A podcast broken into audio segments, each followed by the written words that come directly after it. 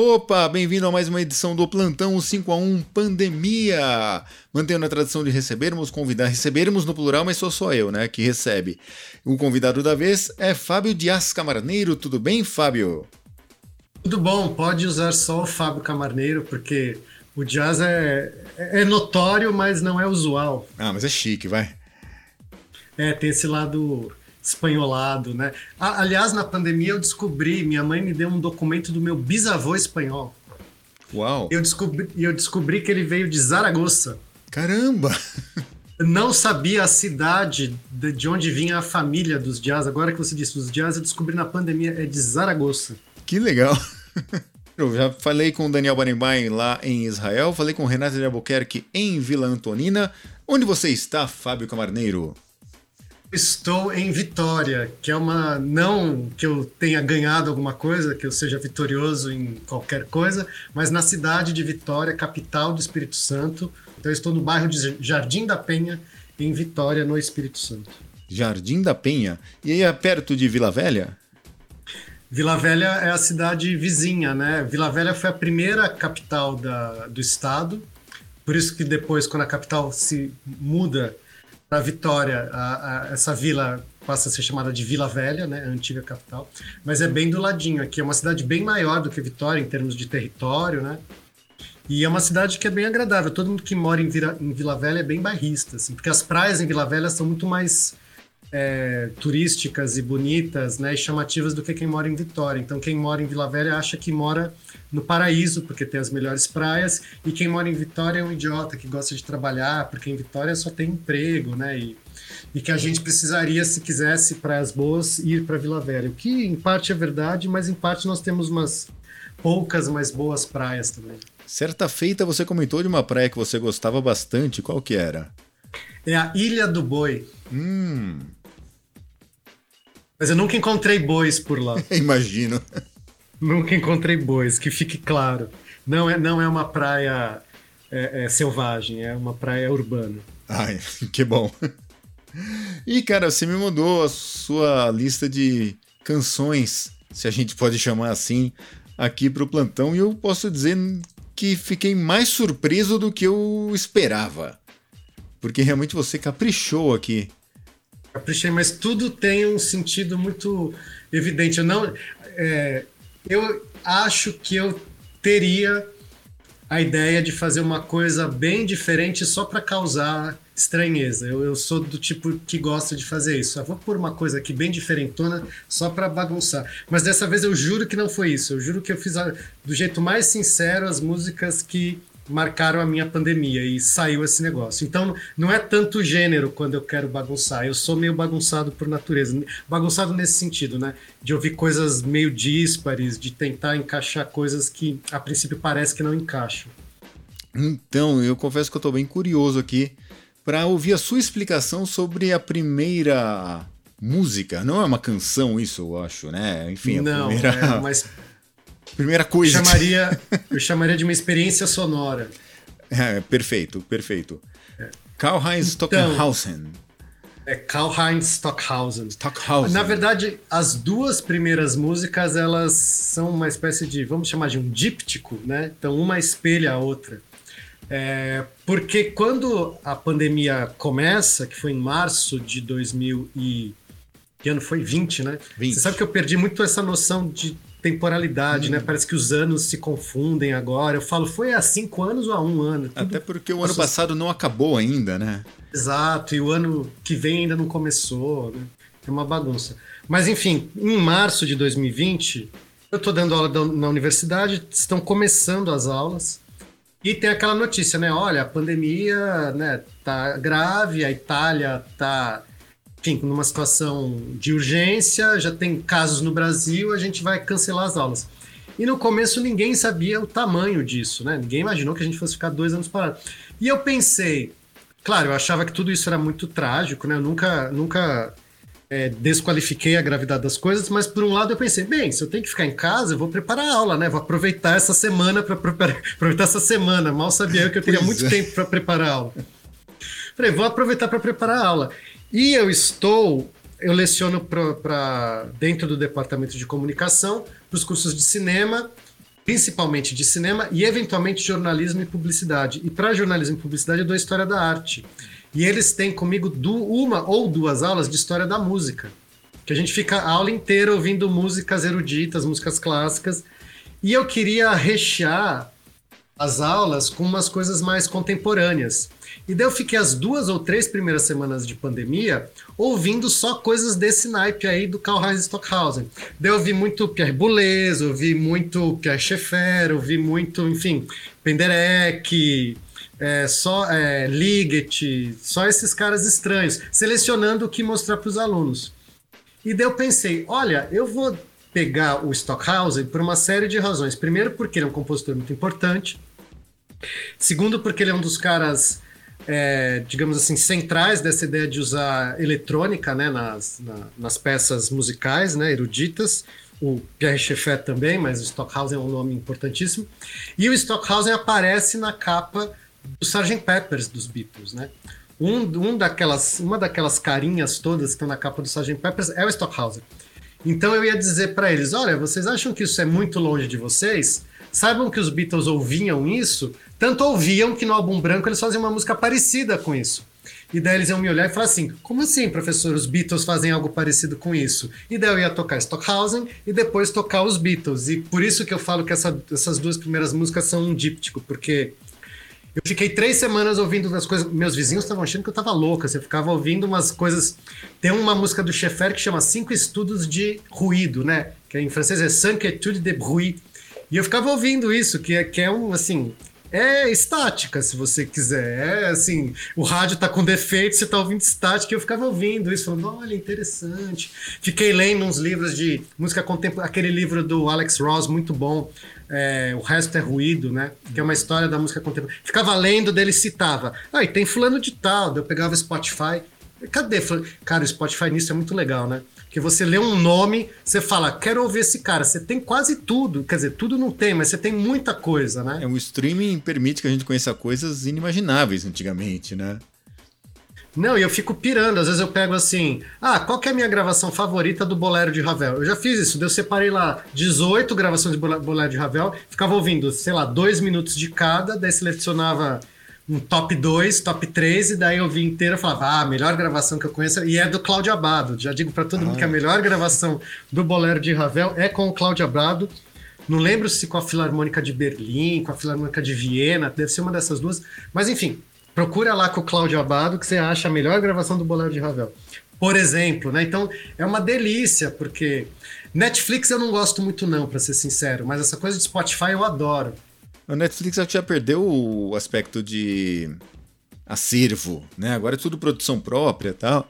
E os caras ficam nessa briga, né? Você quer ver tal coisa, você tem que ter Disney. Você tem que ver tal coisa, você tem que ter HBO. Você quer ver tal coisa, você tem que ter Globoplay. Tem que ter tal coisa, tem que pagar pro YouTube. Tem que ver tal coisa. Eu falo, no, no, streaming eu tenho uma. No, no streaming de música, seja Spotify, Deezer, enfim, o que for, você tem uma certa liberdade, né? Não tem uma coisa assim, ah, mas eu queria ouvir Beethoven. Ah, então assino Deezer. Não, mas eu queria ouvir Beatles. Ah, então. Né? Não tem o streaming de música erudita, o streaming de pagode, o streaming de rock. Eu posso um dia ouvir pagode, um dia ouvir rock, um dia ouvir Beatles, um dia ouvir bar, um dia ouvir Stockhausen.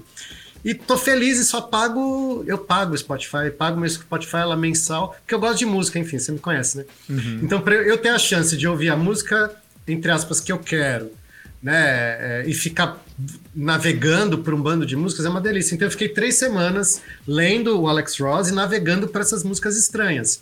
E fiquei descobrindo compositores desses naipes aí, desses caras totalmente malucos. Se quiser, eu tenho uma playlist que deve ter.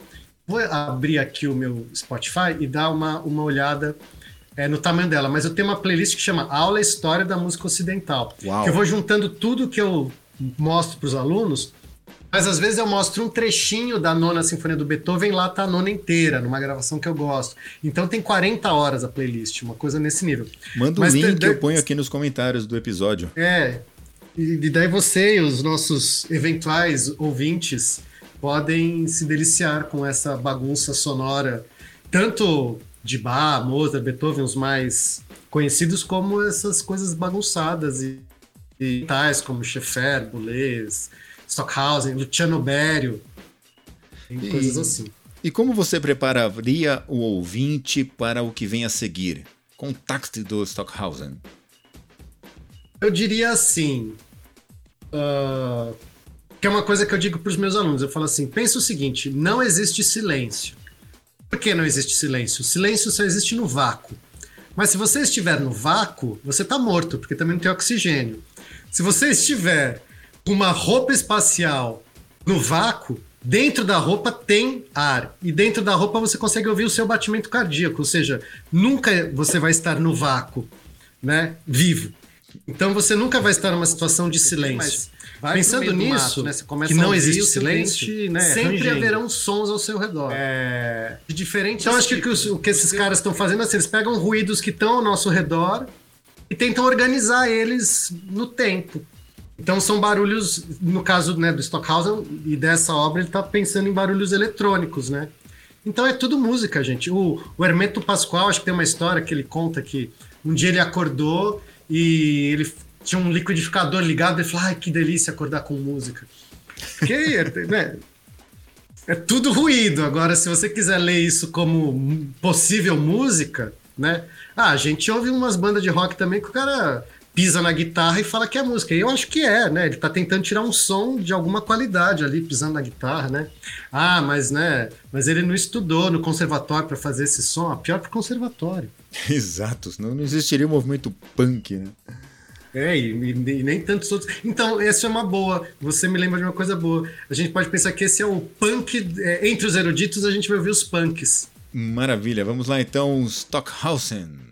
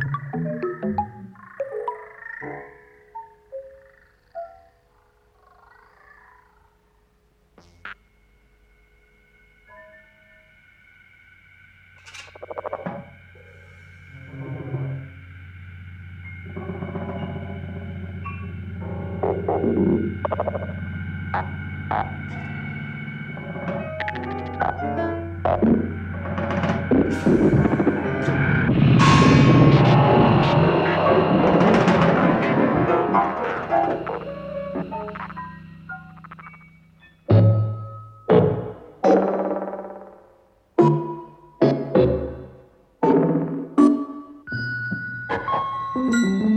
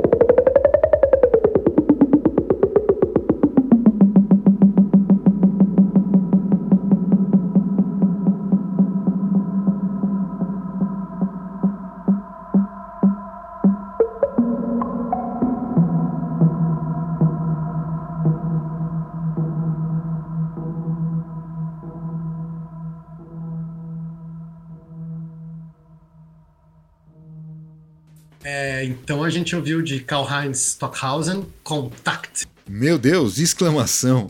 É bem, é o que eu estava falando para você. Se alguém aguentou até agora, parabéns, né? É, teve esse teste, primeiro grande teste. Aguente a primeira música e desfrute as outras. Hum, e agora a próxima, eu conheço gente que não gosta dessa música. Eu adoro. Gente que gosta da banda e não gosta da música. Exato. É, porque acha que é uma coisa muito fora de esquadro dentro do que a banda propõe. Mas isso que é legal. A banda É, não eles- tinha esquadro. É, não, o que eu acho legal é que assim, eles eram tão antenados com o que acontecia na época deles, que eles ouviam essas músicas. É claro que eles ouviam, senão eles não teriam feito uma música assim, né? Eles ouviam essas coisas e eles deviam falar: é legal, vamos fazer um negócio assim? E daí, quando eles fizeram o álbum branco, eles já estavam numa fase da carreira que não adiantava a produtora, a gravadora, a Apple, quem fosse chegar e falar assim: vocês estão loucos? Porque eles iam falar: a gente pode estar louco, a gente está num nível de carreira que a gente pode ficar louco também, e tudo bem, mas vocês vão lançar disso, um negócio desse. É um álbum duplo, a pessoa pula a faixa, né? Tem um monte de outras músicas para compensar para quem não gosta. Mas eu acho legal que eles. Porque o álbum branco é um negócio assim: na capa já tem um design totalmente moderno, né? Que é minimalismo. Que é um negócio que fica é chocante, né? Todo mundo olha e fala assim: vamos ver um quadro branco no museu? Quadro branco? Como assim? Os caras fazem uma capa que é toda branca, né? Que só tá em alto relevo, né? É que a gente às vezes vê impresso né, na, na tela não tem essa noção do quanto era bacana o objeto, né? Porque vinha em alto relevo. Então, se você olhasse meio né, com uma luz refletindo, você não lia nada, né? Daí você tinha que olhar meio de lado, assim, falava, ah, tá escrito aqui bem pequenininho, ó, DB Atlas, né? Daí você lia, né? Você comprou aquela edição nos anos 90 que vinha com a capa em alto relevo? Não, Ah, eu, tenho, eu, tenho, eu tenho uma edição em CD, mas uma edição, digamos, mais convencional. E a primeira vez que eu vi o álbum branco em algum magazine da vida, eu achei que era um disco virgem.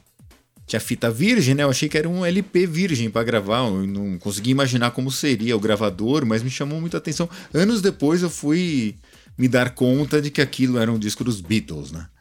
É, é isso. Os, os caras estavam muito antenados, né? A, pega o disco anterior, né? A Day in the Life é um negócio assim. Que, que é aquela produção, né? De, de aquele bando de coisa. Eles estavam ouvindo essas músicas estranhas, sabe? Conheciam, né? Não eram só aqueles caras bitolados em fazer rockinho, três acordes, né? Eles eram gênios musicais, né? Muito antenados. E todos eles, né? Depois nas carreiras solo, né? Demonstraram isso. Mas os, os quatro juntos era uma coisa espetacular. Astrologicamente falando, é uma conjunção né, astral, assim, né? um alinhamento astral que você fala, nossa, como, quando que tantos planetas grandes ficaram alinhados ao mesmo tempo, né? É, os Sei quatro e ainda por cima o George Martin, né? Para dar George, o... É, os cinco, né? tempero. né? Mas enfim, e daí eu acho muito legal deles terem feito uma música um pouco para testar isso. Olha, a gente tá antenado, a gente ouve esses caras, a gente é, sabe do que se trata, a gente se interessa, a gente gostaria de trabalhar mais assim, mas a gente está em outro mercado, né? Mas de qualquer maneira, eu acho que funciona como porta de entrada até, sabe? Que é o que eu faço com os meus alunos. Eu falo, vocês acham Stockhausen estranho? Ué, mas vocês ouvem Revolution 9? Como é que vocês vão achar? Eles vão falar, não, professor, mas a gente já achava Revolution 9 estranho. Eu falo, tudo bem, mas vocês acham um pouco menos estranho porque foi feito pelos Beatles, né? Eles falam, é, é verdade, a gente acha... Ou seja, quando você ouve Stockhausen, você já tem alguma conexão para fazer. Você fala, lembra de Revolution 9? Pensa que é isso. Ou pensa que é algo parecido. Ou pensa que é Revolution 10, Revolution 11, sei lá que número de Revolution que você quer. É uma outra Revolution. Então, vamos então eu ouvir. ia mostrar essas duas. Então vamos ouvir o Revolution com Revolution 9 com os The Beatles. Yeah.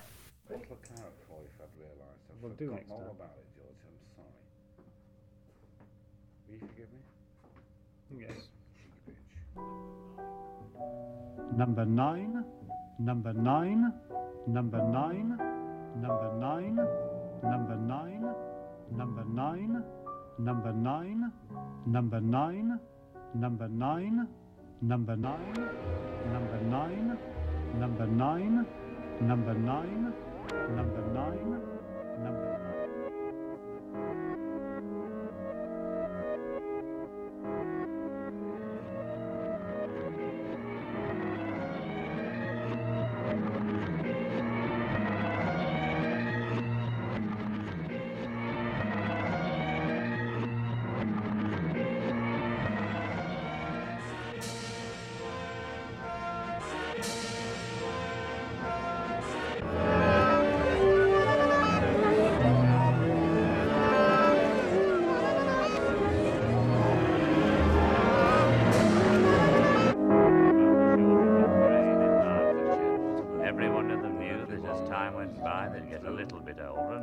slow.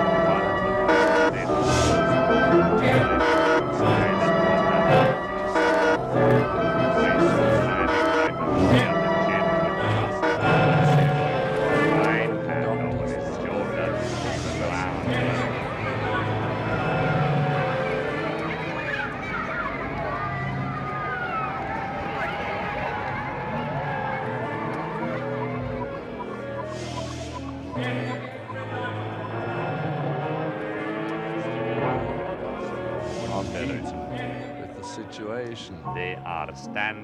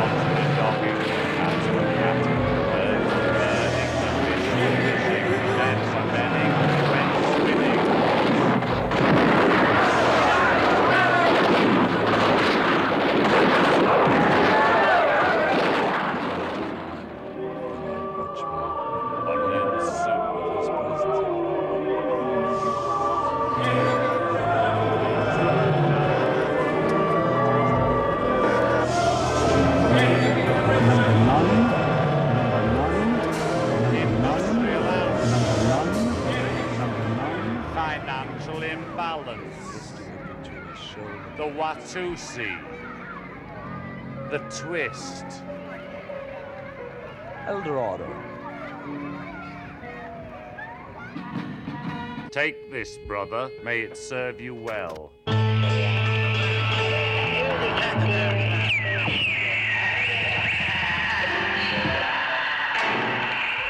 Maybe it's not what. What?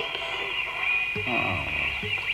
Maybe even then, exposure is something that's so difficult to bear.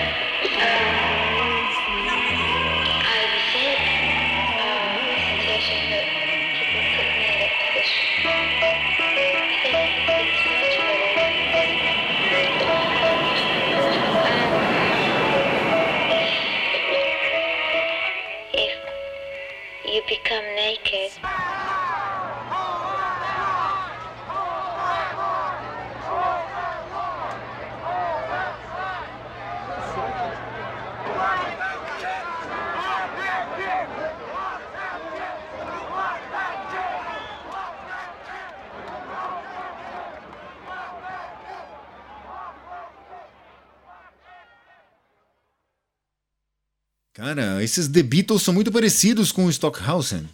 Todos gênios de igual calibre, eu considero. Realmente. E ainda pegaram o espírito da época chamado Revolution, né? O, o ambiente político e cultural refletido em ondas sonoras aqui. É, muito legal, né? Eu acho que eles estavam. Como eu falei, eu acho que os Beatles eram caras muito antenados, é, muito diferentes dos, do- de muitos astros pop hoje, que são só astros pop, né? O cara chega e fala: Ah, o que, que você faz? Ah, eu faço essas musiquinhas. Que mais? Ah, só isso, né?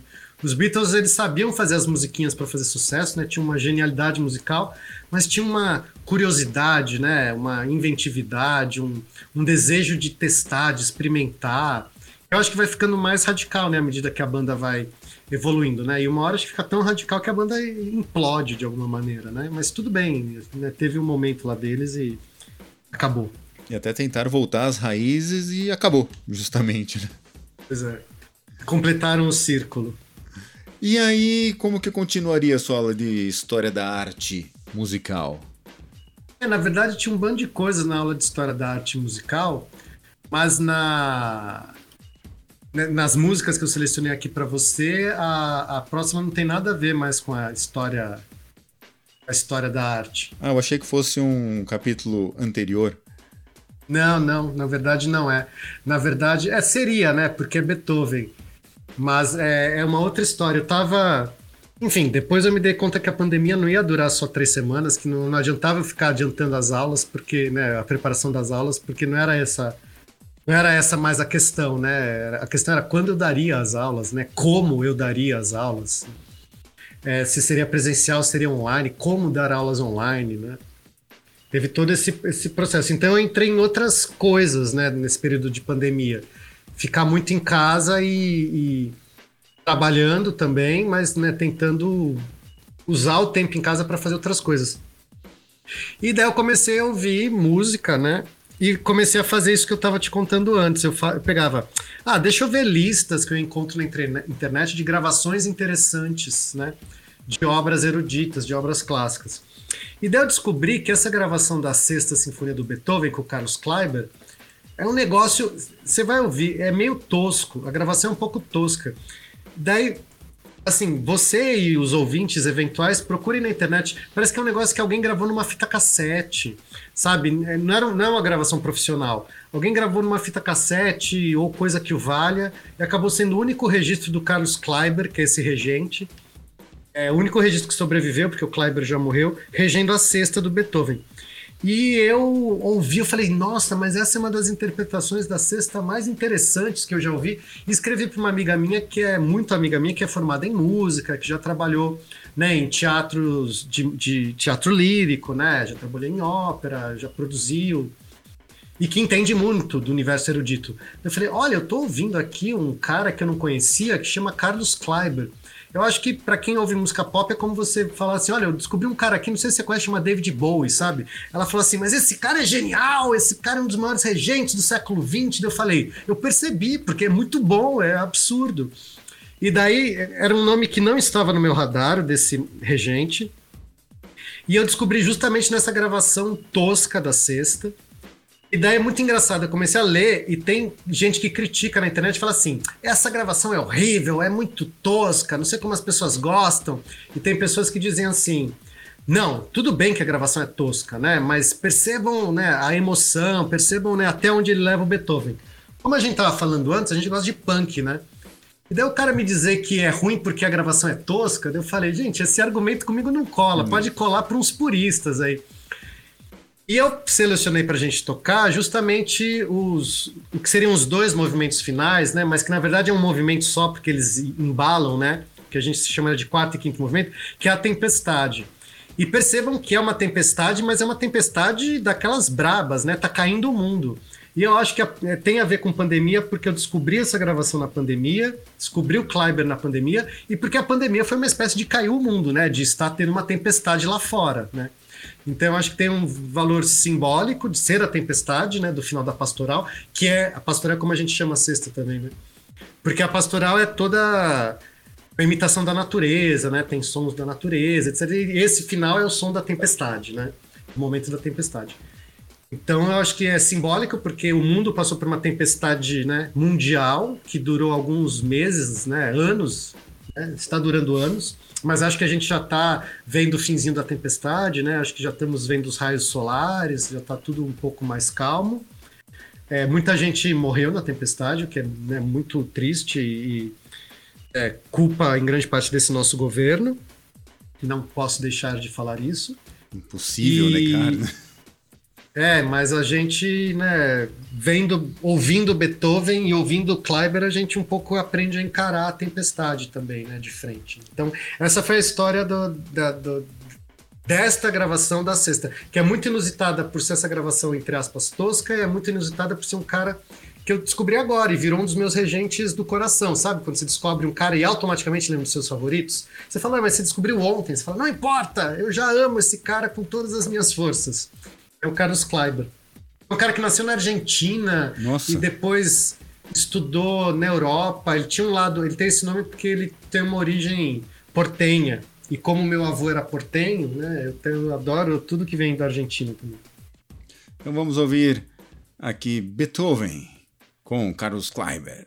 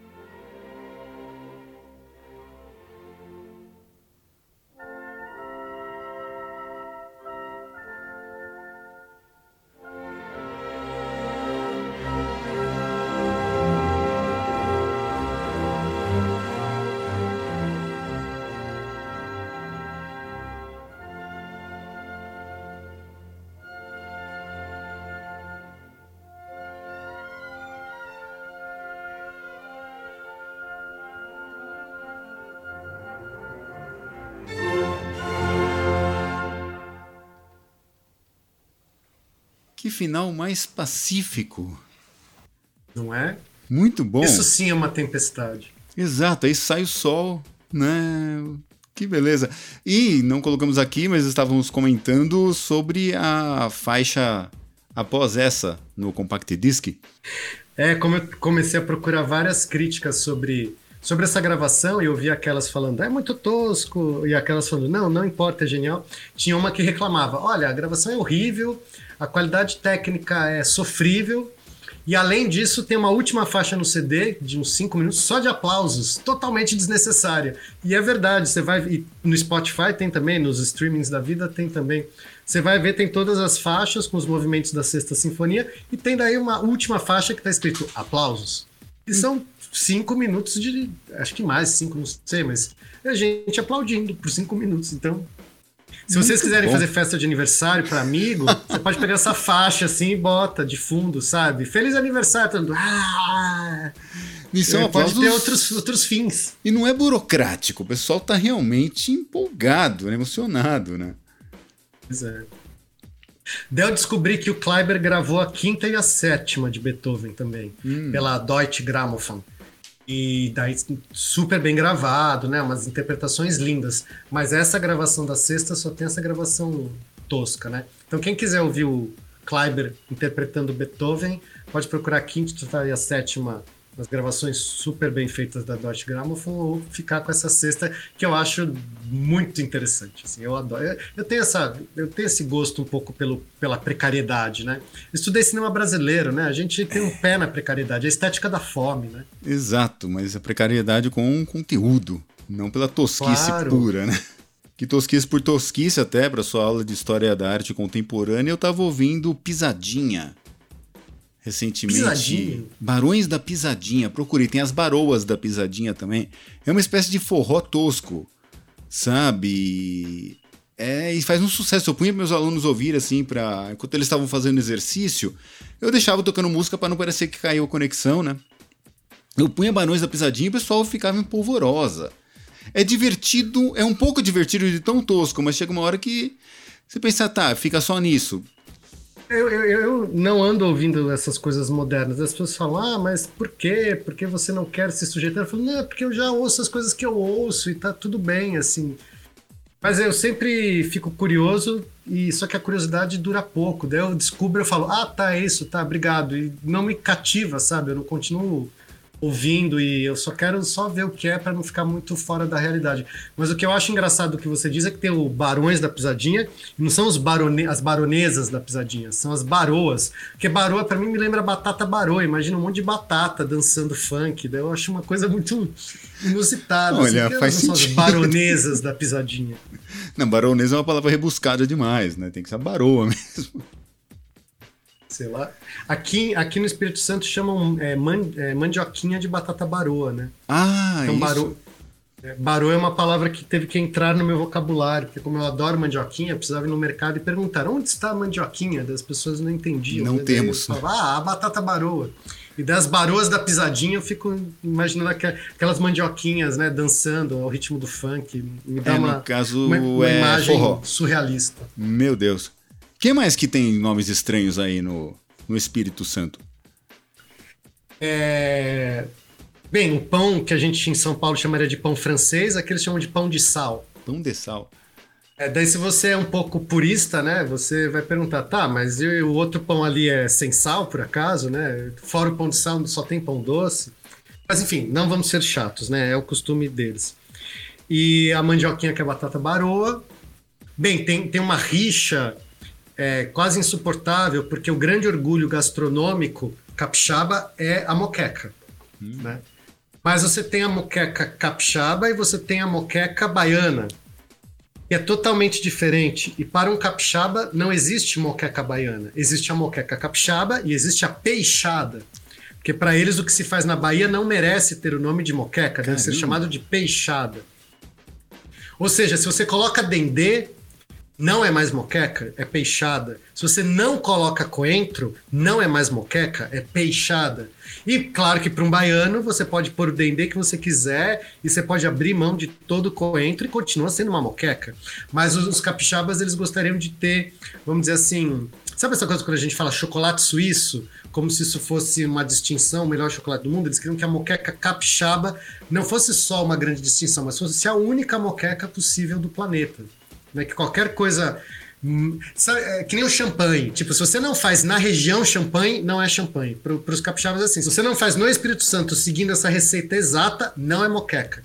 Tem camisetas assim umas camisetas de orgulho capixaba que diz: se, se tiver dendê, não é moqueca. Eu juro, eles usam camisetas. Incrível. E é boa, moqueca? Eu adoro, eu adoro peixe, frutos do mar e daí. Mas eu não tenho preconceito. Se quiserem pôr dendê, eu não me importo. Eu adoro coentro, então tirar o coentro pra mim é. Eu não vou. né, Eu prefiro com coentro, mas pra mim pode pôr dendê também e continua sendo. Pra mim continua sendo moqueca, mas eu não posso falar isso pros meus amigos capixabas, que é capaz deles revogarem o meu visto de permanência e me expulsam do estado. E coentro com dendê combina? Eu acho que combina, né? O dendê dá uma pimentada. Quer dizer, aqui eles não põem coentro, é, dendê, desculpa, mas eles depois põem pimenta, né? A gosto, né? No prato. Eu acho que o dendê é uma coisa que depois você talvez põe um pouco menos de pimenta, né? Acho que dá um outro, dá um outro saborzinho ali. Eu não vejo contradições, não. Mas assim como na música, na gastronomia eu sou um pouco eclético demais também. Então talvez o meu gosto não, talvez o meu gosto não bata com os gostos da maioria das pessoas. Certa manhã refletíamos sobre as diferenças entre o pão de queijo e o pão com queijo, lembra disso? Sim, assuntos filosóficos da mais alta importância, Claro. eu acho. É, falando em filosofia, a próxima convidada aqui do programa combina com filosofia. Da terrinha da filosofia. Exato. A história dessa música também é, é essas descobertas pandêmicas. Um cineasta francês já falecido que eu gosto muito, que é o Chris Marquer. E em meio à pandemia começou aquela moda de tudo é live, tudo é para, né, tudo estreia online, não tem mais estreia de filmes, né? Tudo é streaming. Enfim, todo mundo passou por isso, não preciso me explicar muito. E eu recebo um e-mail assim: "Olha, uma plataforma de streaming vai estar com toda a série é, L'Héritage de la Chouette, do Marquer, que é a Herança da Coruja. Que é uma série em 13 episódios, 13, se não, 13 ou 14, se não me engano, de 50 minutos cada, cada sobre a Grécia Antiga. Então tinha um episódio assim: a democracia, a música, a mitologia, é, enfim, não vou lembrar de todos os episódios, né? Mas de todas essas coisas gregas, assim, né? E tinham vários entrevistados. E vários eu conhecia. Em qual streaming estaria isso? Estava no look. Tá, Mas era aquela coisa que entrou, ficou umas semanas e saiu. hum, entendi. Depois de um tempo apareceu em, digamos assim, plataformas alternativas de, da- compartilhamento de conteúdo. Hum, E eu consegui fazer uma cópia para mim da série inteira. Mas oficialmente eu não sei se está disponível. e o que, que tinha dentro dessa série? E tinham vários entrevistados acadêmicos, né? Que eu falava, ah, esse cara escreveu, né? É, O Castoriadis, que é um intelectual francês de origem grega. Tinha o Yannis Xenakis, que é um músico, né? Também que se radicou na França de origem grega. ah, que faz essas músicas malucas tipo o, o Stockhausen. E tinha uma mulher chamada Angelique Ionatos. Uma mulher bonita, assim, super articulada, inteligentíssima, falava coisas muito inteligentes. E eu falei, essa mulher eu não sei quem é, né? Eu nunca tinha ouvido esse nome, Angelique Ionatos. Daí eu usei o pai dos burros, o Google, né? Joguei lá, daí falou, mas é uma cantora. Daí eu falei, nossa, é uma cantora? E daí eu achei um vídeo dela no YouTube cantando, eu fiquei embasbacado. Eu falei, mas que voz linda! E eu cacei coisas delas nos, de coisas dela no serviço de streaming, no caso Spotify, e achei esse álbum que chama Mia Thalassa, é, com as letras todas em grego, então eu não sei pulhas do que ela tá cantando. Às vezes dá para entender, às vezes ela fala não sei o que lá, musiqui, daí eu falo, ah, musiqui eu sei o que é, né? Mas tá tudo em grego, mas ela tem uma, um lirismo na voz, né? E é, os arranjos são com piano e, e violoncelo, é, é um disco lindo. E daí eu comecei, depois de ver a série, de descobri-la, teve um mês, um mês e meio na pandemia que eu vi esse disco todo dia. Eu falava, e, e às vezes eu botava no repeat, ficava ouvindo só ele todo dia por algum tempo. Fiquei muito viciado, né? Quando eu gosto muito de uma coisa, eu tenho, né? Eu fico meio viciado, eu fico só ouvindo isso no repeat. Só que fazia, anos que eu não ficava tão viciado assim numa. Eu lembro que quando saiu Back in Black da Amy Winehouse, eu fiquei viciado assim. Eu falei, nossa, esse disco é o máximo. Quando saiu o, o Nó na Orelha do Criolo, eu lembro que eu fiquei meio viciado assim. O Vagarosa da Cell. Ah, antes da, a Ionatos, é, o último disco do Kiko Dinucci eu fiquei meio viciado também. Chama Restilho. O disco solo do Kiko Dinucci eu fiquei assim, ouvindo no repeat. Falei, esse disco é muito bom. E você ouviu, falando em Kiko Dinucci, você ouviu o disco solo que o Scandurra, o Edgar Scandurra, lançou na pandemia? Não. É muito legal. Eu também não cheguei a ouvir viciadamente, mas ouvi muito na pandemia. Olha, vou procurar. Realmente não fiquei É um disco sabendo. que ele gravou não sozinho. Ah, Ele ele. gravou sozinho o disco, com a- quer dizer, com a ajuda, sei lá, de esposa, um amigo, né? Não é uma coisa banda, estúdio. Gravou em casa com a ajuda de poucas pessoas com quem ele tinha contato lá na pandemia. O disco é muito legal, é muito interessante. Imagino, vou procurar. Fica a dica pro ouvinte aqui do Plantão 5 1 Pandemia. Vamos ouvir então a Angelique Ionatos.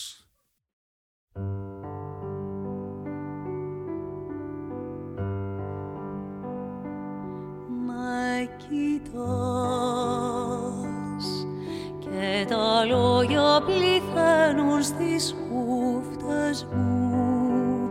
Στα βαθιά σου μαλλιά ταξιδεύει η φωνή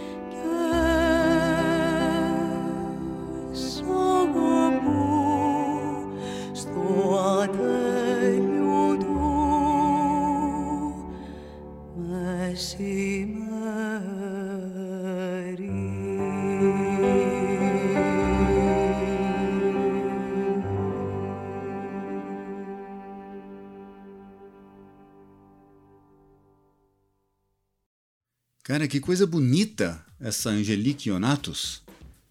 Eu fiquei apaixonado quando eu ouvi. Eu falei, a voz é linda, é de um lirismo, de uma energia, né, de um sentimento. Eu não entendo nada do que ela está cantando, mas para mim não importa. Até tenho muita curiosidade de saber, mas ela se comunica comigo de algum jeito. Toca a alma, né? Exato. Ah, e depois tem algo aqui mais contemporâneo, contemporâneo não necessariamente, mas mais geograficamente próximo, que você escolheu para encerrar a sua seleção musical.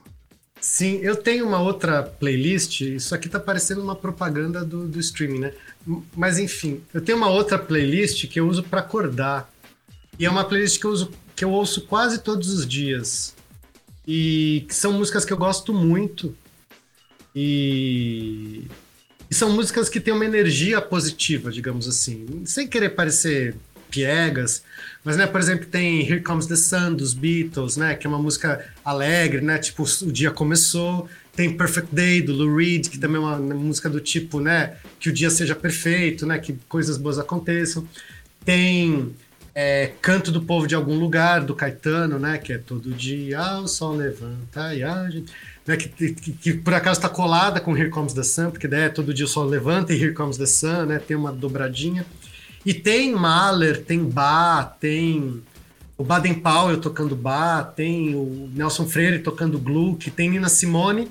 E no meio dessas músicas, já falei quase toda a playlist, e no meio de tudo isso tem essa música do Gilberto Gil, que é uma gravação dele do violão, que é- eu, eu acho que os melhores arranjos do Gil, alguns dos melhores são os mais simples, assim. Para mim o Gil, ele e o violão é a melhor coisa do mundo, sabe? Nada contra os músicos que tocam com ele, nada contra os arranjos maiores, mas para mim ele e o violão se bastam, sabe? Ele tem uma coisa meio, ele é um grande herdeiro do João Gilberto, e eu acho que nisso também, sabe? O melhor show do mundo devia ser G- Gil, Berto, pode ser o João ou o Gil, com violão. Né? Não importa qual dos dois. E esse disco que chama Gil Luminoso é só ele e o violão. Então eu amo esse disco, né? Amo vários outros discos do Gil, mas esse eu gosto desse formato dele. E essa música é quase um mantra, né? Ele fala: o melhor lugar do mundo é aqui e agora. Que é uma coisa um pouco de meditação, é uma coisa um pouco, né, do, de uma sabedoria.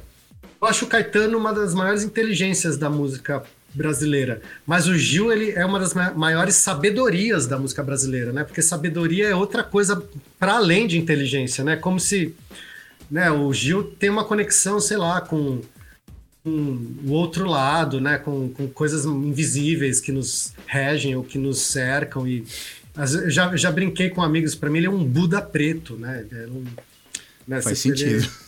ele tem uma, ele tem uma transcendência. Então essa música, como várias outras, né? Mas eu escolhi essa porque para mim era quase como uma reza, sabe? Do, de todo dia, de assim, ah, a gente tá na pandemia, tá difícil, tem muita gente morrendo. Eu até tive uma situação privilegiada, né? Não, não tive nenhuma perda né, de, de gente muito próxima na família, mas sei de várias pessoas próximas que tiveram. E eu mesmo não adoeci. Houve casos de suspeita de Covid na família, mas que nós não soubemos de fato se foi ou não, porque esse país é muito ruim, né? A gente comprou testes de Covid que é, não foram usados e que venceram, né? Para você ver a eficácia do nosso governo no enfrentamento do negócio. Então, né, nem testes já comprados eles tiveram a capacidade de aplicar na população. É, tem caso da pessoa Ah. que fez o exame, até sair o resultado, já teria passado a Covid.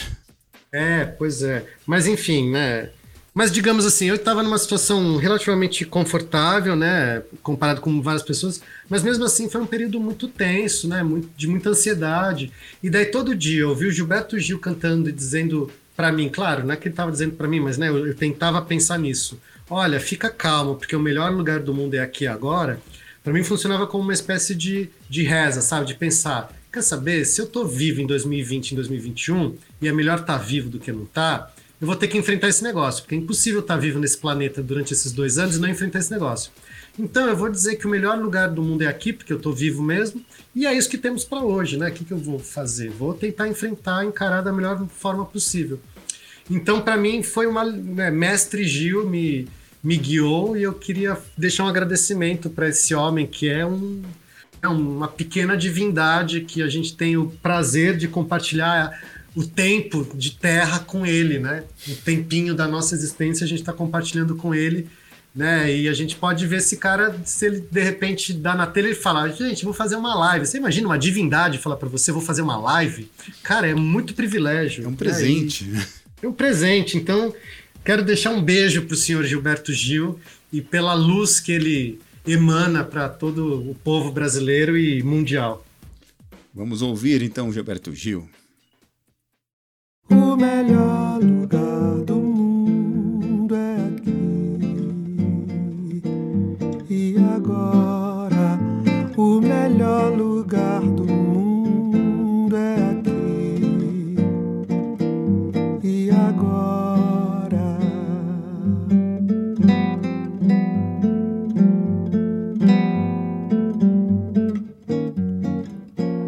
Aqui onde indefinido. Agora que é quase quando, quando ser leve ou pesado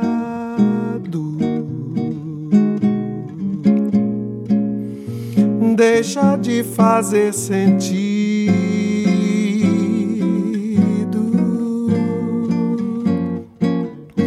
aqui de onde o olho mira.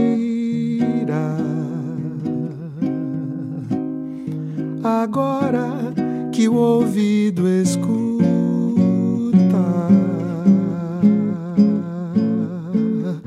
o tempo que a voz não fala, mas que o coração tribula.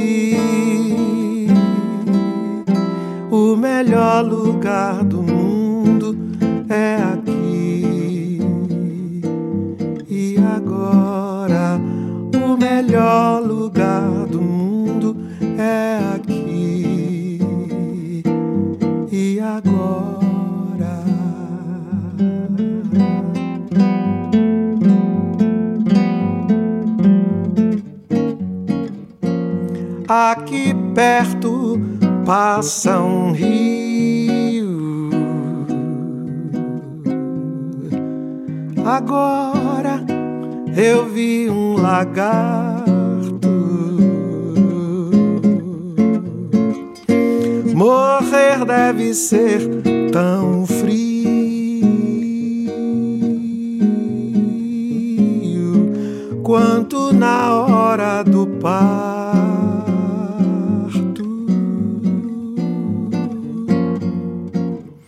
Aqui fora de perigo.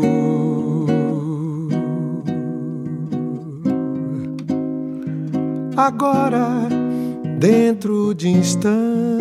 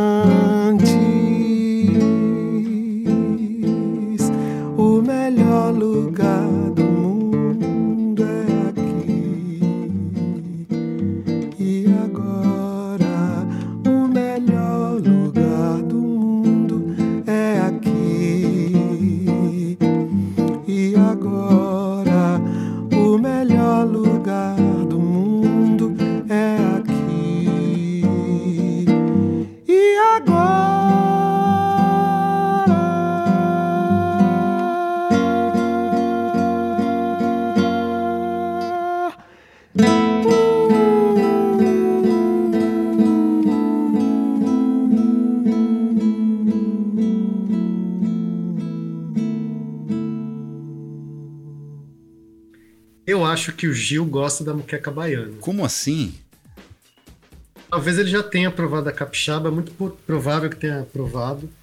Muito provável que tenha provado, fica uma frase engraçada. Né? Provável que tenha provado. Mas eu acredito que ele goste também, não digo nem que prefira, mas acredito que ele goste também da muqueca baiana. Deve gostar, verdade. Eu confesso que eu ainda não posso opinar. Fiquei deveras curioso com a sua comparação agora há pouco, deu água na boca. Você sabe que tem na. Quer dizer, agora, pós-pandemia, não sei que restaurantes sobreviveram, quais não sobreviveram, mas tinha um restaurante na Fradique Coutinho, quase em frente à Cinesala, que chamava Meaípe. E o dono é um capixaba, e ele serve moquecas capixabas com a receita capixaba aí em São Paulo. Hum, bom saber. Vou, vou começar Você a frequentar conseguirá- as ruas, eu procuro. Você conseguirá provar sem necessitar de grandes deslocamentos. É só ir até a Rua Fradique Coutinho Pinheiros. Ah, mas também seria um prazer me deslocar até aí para. Sim, sinta-se convidado. Trocentos anos que você Aqui, mora ainda, não fui, né? Que vergonha. É, mas desconta os dois anos de pandemia dos trocentos. Né? Obrigado. E aqui, além da moqueca, existe praia, né? Que é uma coisa que na Rua Coutinho não temos. ah, sem dúvida. A prainha não é tão aprazível. Hum, É, não, aprazível é, mas não é da mesma qualidade. Isso. Então é isso, camaroneiro. Muito obrigado pela sua, digamos, inusitada é pouco, né, para definir a sua variedade musical aqui nesse plantão 5 a 1 pandemia. Eu diria que é quase psicodélico o que você escolheu. Fico felicíssimo com, a- com o adjetivo. Daí começar com o Stockhausen e terminar com Gilberto Gil é realmente um giro de 360 graus. Né? É, mas nada me espantaria se o Gil conhecer e admirar Stockhausen. Então acho que todo mundo aí se curte. Maravilha, então encerrando este plantão 5 a 1 exótico, apesar de digital. Muito obrigado, Fábio Camarneiro, pela sua presença. Sinta-se convidado se quiser fazer outros programas, outras participações. Adorarei fazer novas participações, adorei o convite, adorei passar estes minutos, esta hora, enfim, conversando com você e espero que alguém nos ouça, mande sinais de fumaça, diga se ouviu, se gostou, o que achou e é isso. Maravilha, então. Esse foi o Plantão 5 a 1 Pandemia com Fábio Camarneiro. Você acompanha este e todos os outros programas na sua plataforma de podcast favorito em 51.com.br. Um beijo, tchau! Tchau!